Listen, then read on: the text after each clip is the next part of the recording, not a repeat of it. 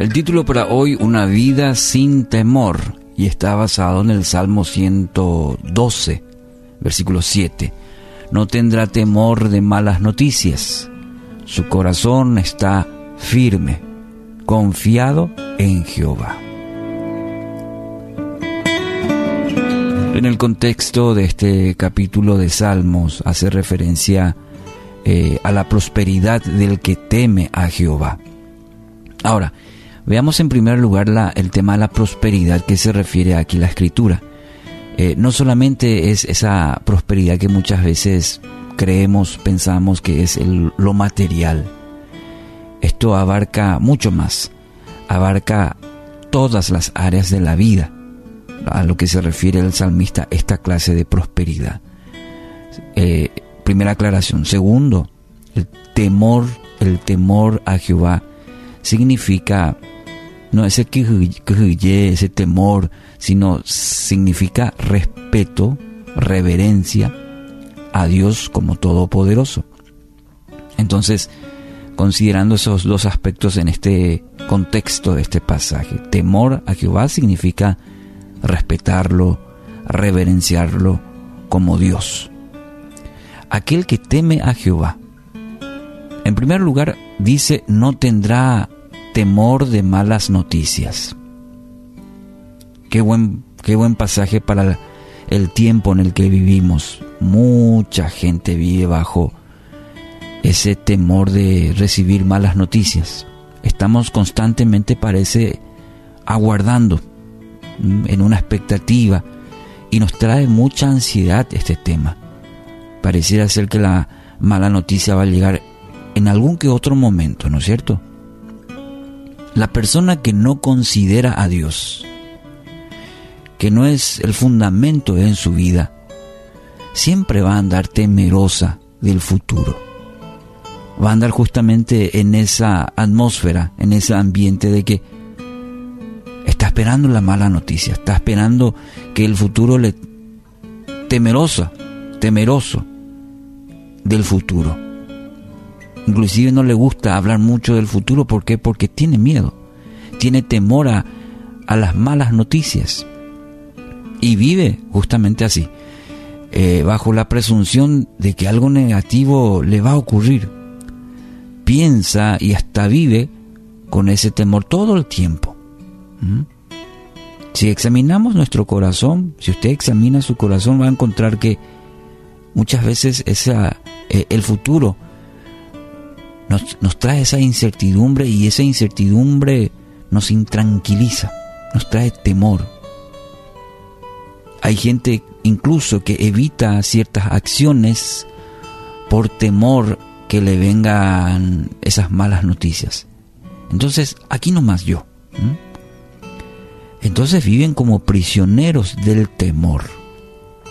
El temor Mire, eh, en el Génesis ya encontramos que es un arma que utiliza Satanás para, para limitarnos, para no vivir en la plenitud que Cristo sí nos ofrece. Y el temor le funciona y muy bien a Satanás, porque paraliza. ¿eh? Entonces, en tal sentido, vivir como prisioneros del temor.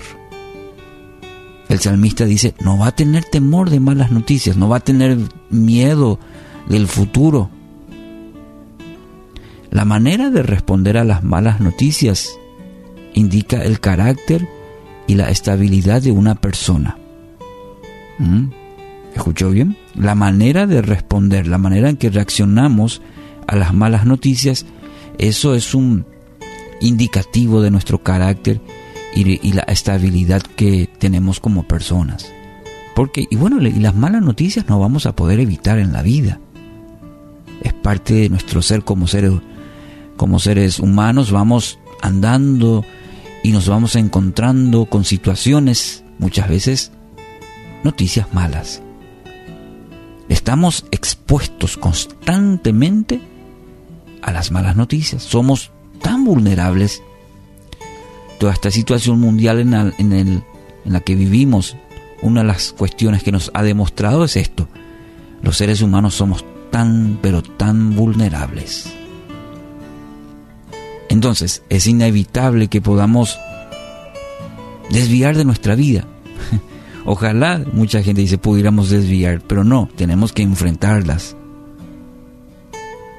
Pero ¿cómo lo enfrentaremos?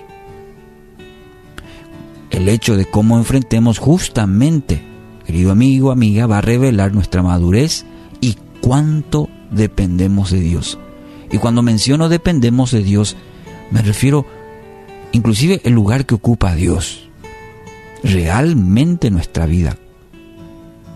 Cuánto dependemos de Dios. Su corazón está firme, dice el salmista confiado en Jehová. Es un, es un versículo, pero con un principio espiritual muy importante. Nos dice que van a venir malas noticias, pero ¿en qué condición va a enfrentar? Dice su corazón está firme, confiado en Jehová. Puede confiar. Esa persona puede confiar en Él porque porque todas las obras de Dios son verdad y fieles. Todo lo que hace es justo y bueno, y todos sus mandamientos son confiables, siempre son verdaderos para ser obedecidos fielmente y con integridad. Acabo de citarte el Salmo 11, versículos 7 y 8. ¿Para qué? Y para que lo tomes en tu vida, para que lo tomemos y nos lleve a un fundamento firme en nuestra vida. ¿De qué? y que todo lo que Dios hace es bueno, justo, aunque a nuestros ojos muchas de ellas quizás es, digamos, pero ¿cómo va a ser bueno esto que estoy viviendo? Bueno, el salmista nos dice, porque está su corazón firme en Él, porque su corazón está confiado en Él. Entonces puede esperar y puede vivir cada día sabiendo que todas las cosas que uno vaya experimentando son para su bien. Entonces le hago esta mañana esta pregunta. A ver, y me gustaría que conteste sinceramente para sí mismo. ¿Cómo está su corazón hoy? ¿Cómo está tu corazón? ¿Está confiado en el Señor? ¿O está limitado a tus propias fuerzas? La palabra de Dios nos enseña que el temor de Dios nos lleva a una vida sin temor. Y vaya este juego de palabras. Nos enseña que el temor de Dios, el hecho de que consideramos que reverenciamos, que tenemos a Dios en primer lugar en nuestra vida, esto nos va a llevar a una vida sin temor, en una vida confiada y obediente. Entonces cuando confiemos plenamente en Dios, caminaremos seguros y, sin temor, como, como dice justamente esta palabra de Él. Y es muy importante entonces que hoy entreguemos todos los temores. Entregue sus temores a Dios y permita que Él, que Dios soberano, haga una obra completa en usted.